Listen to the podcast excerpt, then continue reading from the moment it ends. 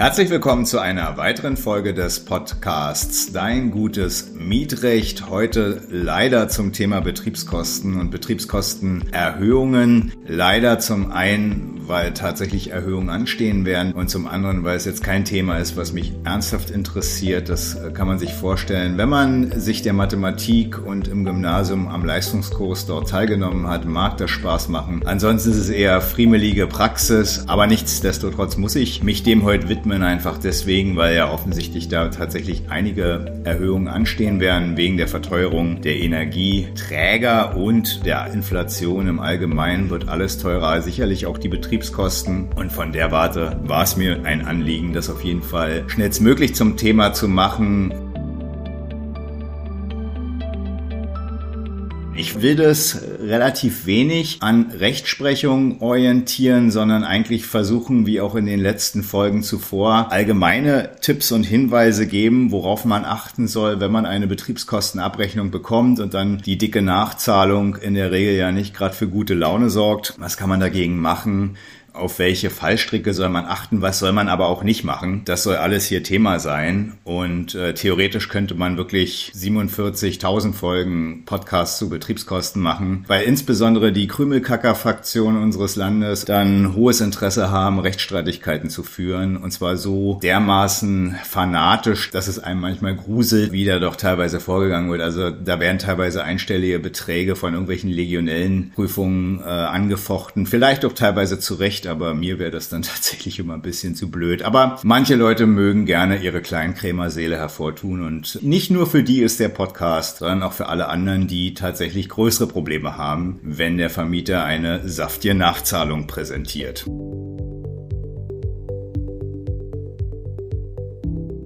Wie geht es also mit den Betriebskosten? Worauf muss man achten? Als erstes vor allen Dingen auf den Mietvertrag, weil der gibt den Takt vor, wie man mit Betriebskosten umzugehen hat. Erster Hinweis, das Schönste an Mietverträgen ist der sogenannte Bruttokaltmietvertrag. Das hatte ich auch in den Folgen zuvor öfter mal erwähnt. Das ist ein Mietvertrag, in dem die Betriebskosten inkludiert, also enthalten sind. Das heißt, man zahlt einen Gesamtmietbetrag und in dem sind dann sowohl die Nettomiete, also das, was der Vermieter letztendlich als Geschäft aus der Miete zieht, enthalten, aber eben auch ein Teil für Betriebskosten. Und wie der Vermieter mit diesem Teil dann wirtschaftet, ist dann tatsächlich sein Problem, nicht das Problem der Mieterin. Insofern, wer sowas hat, bitte wie einen Schatz behandeln. Das sind gar nicht mal nur die ganz alten Mietverträge aus den 50er, 60er, 70er Jahren, wo der Vermieter einfach kein Interesse oder auch keine Lust hatte, einfach über die Betriebskosten abzurechnen. Das sind auch durchaus moderne Mietverträge, wo im Prinzip das Interesse ähnlich ist und der Vermieter sich das ersparen wollte, abzurechnen und wo die Preise letztendlich auch eine gewisse Stabilität hatten. Da mag das durchaus praktisch sein. Für den Mieter ist es immer ein Schatz. Ja, er muss sich mit Betriebskostenabrechnungen nicht herumschlagen. Dem ist letztendlich egal, ob die Preise steigen oder nicht. Für Vermieter ist das insbesondere in der aktuellen Zeit natürlich ein wirtschaftliches Risiko, solche Mietverträge zu haben. Wird jetzt gerade hat jeder spüren, der solche Mieter hat. Für die anderen muss man sagen, Glück gehabt. Und Vorsicht, wenn jetzt Vermieter versuchen, das werden sie versuchen, bei solchen Mietverträgen in eine Nettomietstruktur umzuwandeln, also eine Nettomiete zu haben und gleichzeitig sogenannte Vorausleistungen für Betriebskosten, über die dann später abgerechnet wird, wenn die versuchen dahingehend den Mietvertrag tatsächlich zu ändern, dann wirklich der Hinweis, um Gottes Willen, dem bitte nicht nachkommen und in irgendeiner Art und Weise einer, ein, einer Umstellung auf eine Nettomietstruktur zustimmen. Vorsicht! Das kann so passieren, dass Vermieter einem das offenbaren und sagen, ja, wir hatten bisher einen Bruttomietvertrag, wollen wir nicht einen Nettomietvertrag draus machen? Klar, da fällt einem das auf und da sagt man einfach, nein, mache ich nicht oder ignoriert es und die Sache ist erledigt. Aber Vorsicht, was auch passieren kann und Vermieter immer wieder probieren, ist folgendes. Die fangen einfach an, sogenannte Betriebskostenabrechnungen im Rahmen von solchen Bruttokaltmietverträgen zu erstellen und zu sagen, guck mal, hier hast du ein Guthaben, kriegst du sogar was. Guck mal, hier hast du eine Nachzahlung, jetzt musst du ein bisschen was zahlen. Das machen machen die ein, zwei, drei, vier Jahre hintereinander. Man selber checkt das vielleicht gar nicht, weil es auch keine großen Beträge sind. Zahlt er einfach eine Nachzahlung nach. Waren dann vielleicht nur mal vier Euro, mal zehn Euro, mal 15 man sagt, na gut, ist jetzt nicht viel, will mich jetzt auch nicht rumschlagen mit dem Vermieter. Auch das kann schon als Zustimmung zu einer Nettomietstruktur gewertet werden. Also höchst vorsichtig sein, wenn man so einen Mietvertrag hat. Bitte wie einen Schatz bewahren. Das ist wirklich aktuell Gold wert.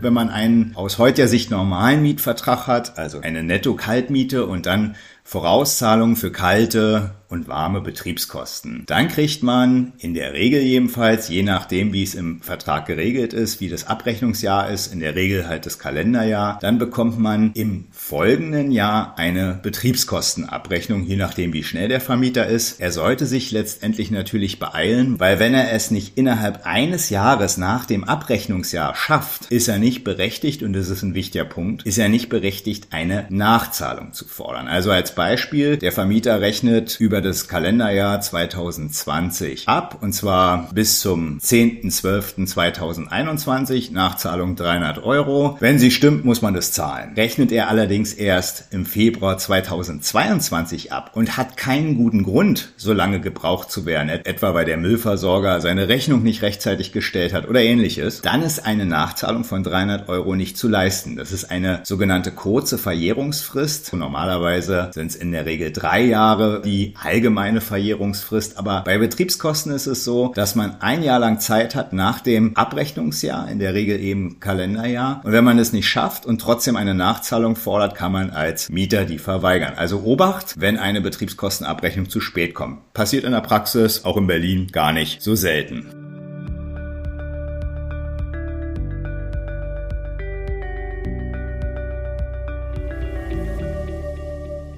Unterstellen wir mal, im Vertrag sind bestimmte Positionen wie Grundsteuer, wie Müll, wie Wasser oder auch die Heizung, das ist alles geregelt. Es gibt Vorauszahlungen und über die wird dann innerhalb des Jahres nach dem Abrechnungszeitraum abgerechnet. Wie geht's dann weiter? Das erste, was man sich immer wieder fragen muss, ist die Betriebskostenabrechnung formell ordnungsgemäß. Das klingt so ein bisschen hochgestochen, meint in der Regel eigentlich nur Folgendes. Ich zitiere jetzt einfach mal die gängige Rechtsprechung dazu. Eine Abrechnung ist ordnungsgemäß, wenn sie aus sich heraus eine verständliche, geordnete Zusammenstellung der Einnahmen und Ausgaben über die umzulegenden Betriebskosten im Abrechnungsjahr enthält. Das bedeutet letztendlich, dass man zum einen halt die Kostenposition hat, zum anderen den Gesamtbetrag für diese Kostenposition, einen sogenannten Umlageschlüssel, der rechnerisch nachvollziehbar ist, um dann am Ende das rechnerisch korrekte Endergebnis für die eigene Wohnung zu haben. Das sind die vier wichtigen Punkte, die man braucht, um eine formell ordnungsgemäße Abrechnung zu haben, um dann am Ende das Ergebnis aus diesen Kostenpositionen zu vergleichen mit den bisher gezahlten Betriebskostenvorauszahlungen. Und je nachdem, wie die Beträge im Verhältnis zueinander stehen, gibt es entweder ein Guthaben oder eine Nachzahlung. Daran scheitern, und das ist wichtig, immer wieder regelmäßig provinzielle Vermieter. Provinzvermieter können das teilweise wirklich gar nicht. Da fehlt dann immer irgendwas. Meistens der Umlageschlüssel. In der Regel stehen dann so Sachen da wie hier ist der Müll, der hat 2000 Euro gekostet. Dein Anteil ist 50 Euro. Unerklärbar, wieso man auf den Betrag kommt, aber ein Klassiker von Fehlern. Oder steht gar kein Gesamtbetrachter, sondern nur der Endbetrag für den Mieter und man kann nicht erklären, wie der zustande gekommen ist. Faustformel ist, wenn man aus der Abrechnung, die Rechtsprechung sagte immer so, der durchschnittlich Gebildete, also sagen wir mal Erwin Schulz mit einem Taschenrechner bewaffnet, muss eine Betriebskostenabrechnung verstehen können. Ergibt sich der Rechenweg von einer Kostenposition hin zum Endwert, hin bis hin zum, zum, zum Guthaben oder zur Nachzahlung, nicht aus sich selbst heraus, haben wir ein Problem. Und wie gesagt, Provinzvermieter scheitern da oftmals. Größere Vermieter haben eher andere Probleme. Dazu komme ich aber gleich.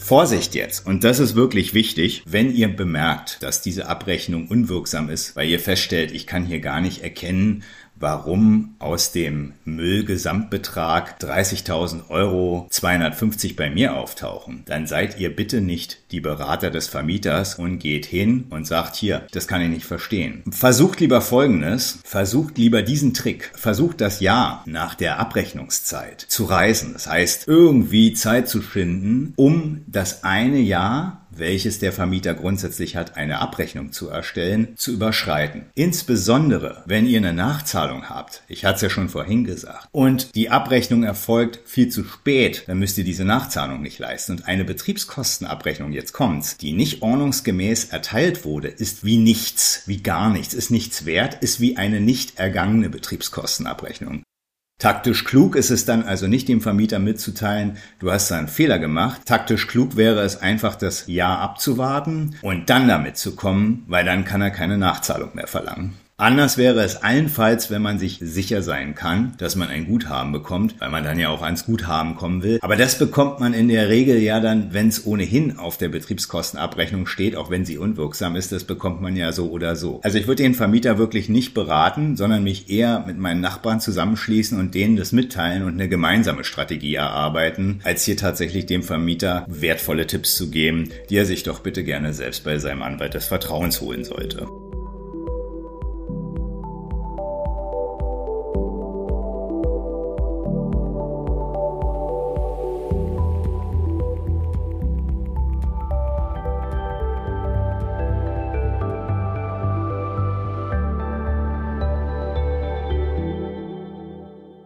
Ansonsten kann eine Betriebskostenabrechnung, wenn sie denn ordnungsgemäß rechnerisch nachvollziehbar erstmal dargestellt ist, kann sie an anderen Problemen leiden. Was ab und zu mal vorkommt, ist beispielsweise, dass die Quadratmeter viel zu viel sind, weil der Vermieter der Auffassung ist, die Wohnung ist etwas größer. Da hat der Bundesgerichtshof gesagt, es kommt auf die tatsächlichen Quadratmeter an. Also wenn man irgendwann mal, nachdem man in die Wohnung eingezogen ist, festgestellt hat, dass die 65 Quadratmeter niemals die Wahrheit sind, man aber letztendlich auch nicht die Miete deswegen kürzen kann, weil aktuell jedenfalls der Bundesgerichtshof noch sagt, nur 10% Abweichungen sind überhaupt relevant. Bei Betriebskostenabrechnungen, aber auch bei Mieterhöhungen übrigens, gilt die tatsächliche Quadratmeterzahl. Das heißt, wenn man dann nur 63 hat oder 62, dann kann man entsprechend, bei vielen Betriebskosten ist das durchaus schon eine ganze Menge wert, dann kann man diesen Wert ansetzen. Was auch hin und wieder ein Problem ist, ist, dass bestimmte Betriebskosten gar nicht umlegbar sind. Klassiker in dem Bereich sind immer Graffiti-Beseitigung, Dachrinnenreinigung, Legionellenprüfung, auch manchmal andere Kosten, die einfach in der Betriebskostenabrechnung drinstehen, die a. entweder gar keine Betriebskosten sind, weil Betriebskosten sind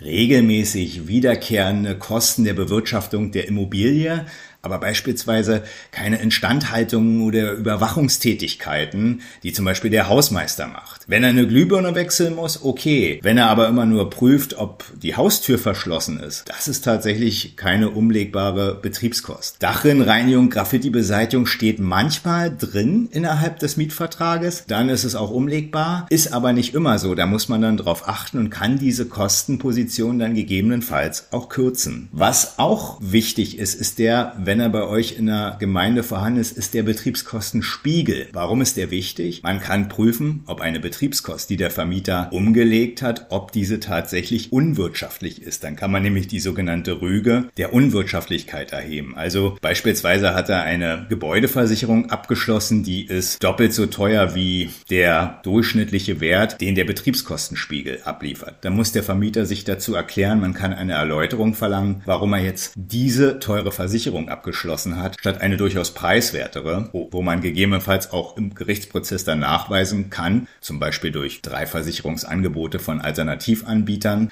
dass die Versicherung zu teuer ist. Und dann kann man auch diesen Betrag zumindest um den Betrag kürzen, der eine durchschnittliche Versicherungskost überschreitet. Schließlich kann man die Belegeinsicht verlangen. Das heißt, man kann sich die Abrechnungen, die der Vermieter auf den Mieter umgelegt hat, vorlegen lassen und prüfen, ob die Zahlen stimmen. Das ist dann schon recht aufwendig. Da sollte man prüfen, ob man den Aufwand und seine freie Zeit dafür tatsächlich betreibt. Grundsätzlich jedoch ist es möglich und Vermieter müssen dann auch die Originalbelege vorlegen.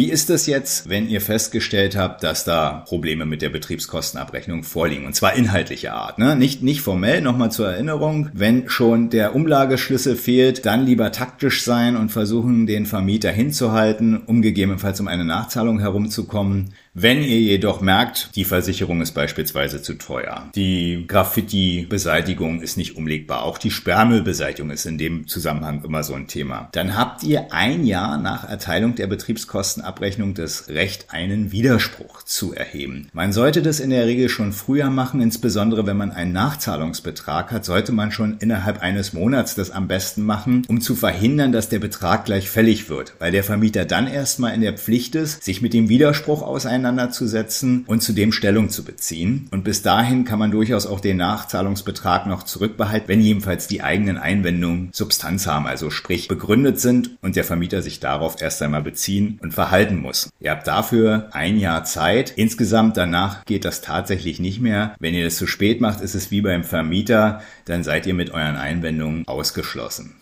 In der Praxis ist das dann in der Regel so, dass man bei den Positionen, die man angreift, die kann man dann entweder reduzieren, wenn sie beispielsweise unwirtschaftlich sind, oder gänzlich streichen und dann eine Gegenrechnung dem Vermieter gegenüber auftun und sagen, nee, nee, schau mal hier, das ist gestrichen, das ist gestrichen, hier muss das reduzieren und ich muss nur noch einen Nachzahlungsbetrag von 150 statt 300 Euro leisten oder es kommt sogar ein Guthaben heraus, dann kann man das verlangen und schauen, was der Vermieter macht. Ich würde auf jeden Fall vorsichtig sein, dass wenn man sich selber ein Guthaben Guthaben errechnet aufgrund der eigenen Einwendungen, die man hat, dass man dieses Guthaben mit der Miete verrechnet. Weil wenn man da falsch liegt und gegebenenfalls einen Mietrückstand riskiert, sollte man da auf jeden Fall höchst vorsichtig sein. Vorsichtig sein sollte man auch damit, eine Nachzahlung dann zu verweigern, wenn es nicht begründet ist. Auch das kann ein kündigungsrelevanter Mietrückstand sein. Ich wäre da jedenfalls vorsichtig. Alles, was eine Monatsmiete plus ein Cent ist, würde ich auf jeden Fall nicht zurückbehalten, sondern im Zweifel erstmal unter Vorbehalt zahlen und versuchen es später zurück zu verlangen. Wenn es jetzt ein kleinerer Mietrückstand wäre, also sprich eine Nachzahlung, die unterhalb einer Monatsmiete liegt, kann man das sicherlich noch eine Weile, soweit man keine weiteren Schulden hat, kann man das sicherlich noch eine Weile zurückhalten, bis geklärt ist zumindest, ob die Einwendungen zutreffen oder nicht. Insbesondere aber, wenn der Vermieter sich dann eben stur stellt und sagt, ich teile deine Einwendungen nicht und die Nachzahlung ist eben in einem Bereich, der gefährlich ist, dann würde ich lieber unter Vorbehalt zahlen und im Zweifel das zurückverlangen verlangen und versuchen, das gerichtlich zu klären, als dass man einfach das Geld dann einbehält und sich dem Risiko einer Kündigung aussetzt.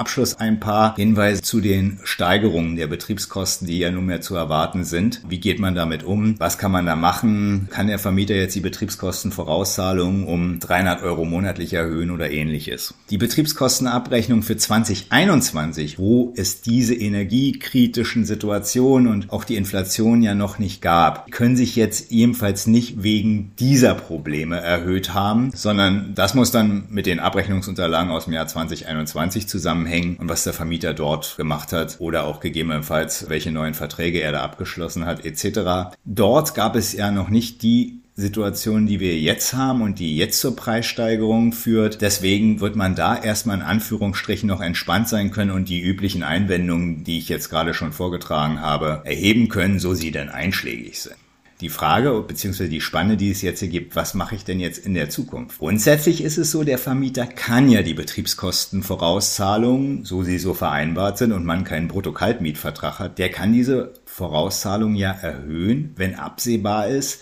dass Preissteigerungen vorkommen werden. Jetzt kann man sagen, aus der Vergangenheit, aus 2021 kann man das nicht ablesen, Allerdings, wir wissen, dass jetzt 2022 Energiepreise, Inflation zu Kostensteigerungen führen werden. Und von der Warte wird der Vermieter auch berechtigt sein, die Betriebskostenvorauszahlungen zu erhöhen. Wie hoch? Das kann man sicherlich aktuell noch nicht absehen. Und sicherlich kann man da als Mieter deshalb durchaus einwenden, dass man nicht zu hohe Betriebskostenvorauszahlungserhöhungen zahlen muss, da man den genauen Betrag halt nicht absehen kann. Aber es ist wohl aus eigenem Interesse durchaus sinnvoll, gegebenenfalls dort eine gewisse Betriebskostenvorauszahlungserhöhung mitzumachen, um letztendlich im Folgejahr davor geschützt zu sein, hohe Nachzahlungen leisten zu müssen. Im eigenen Interesse würde ich daher durchaus schauen, was gibt der eigene Geldbeutel her, wie viel bin ich bereit monatlich dazu zu packen, um halt gegebenenfalls im Jahre 2023 keine horrenden vierstelligen Nachzahlungsbeträge leisten zu müssen. Die geistern ja gerade ein bisschen durch die Presse.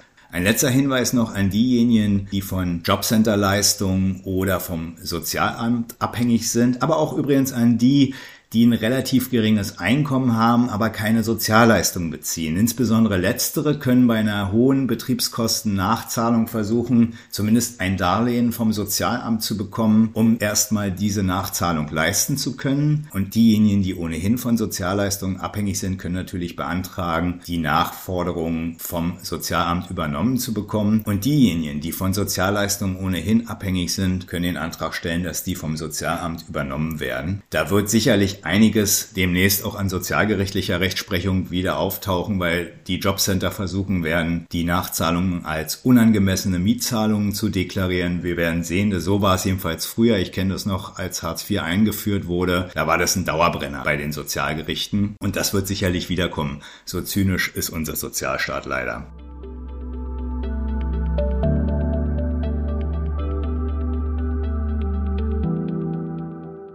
Fazit. Wenn eine Betriebskostenabrechnung kommt, nicht gleich mit den Ohren schlackern, im besten Fall zum Beratungsangebot des Vertrauens gehen, sich erklären lassen, ob die Abrechnung sorgsam gemacht wurde, inhaltlich stimmig ist und gegebenenfalls die Einwendungen erheben, die fällig sind und schauen vor allen Dingen, dass man bei hohen Nachzahlungen nicht in die Gefahr eines Mietrückstandes gerät, der zu einer Kündigung berechtigt. Da sollte man auf jeden Fall aufpassen.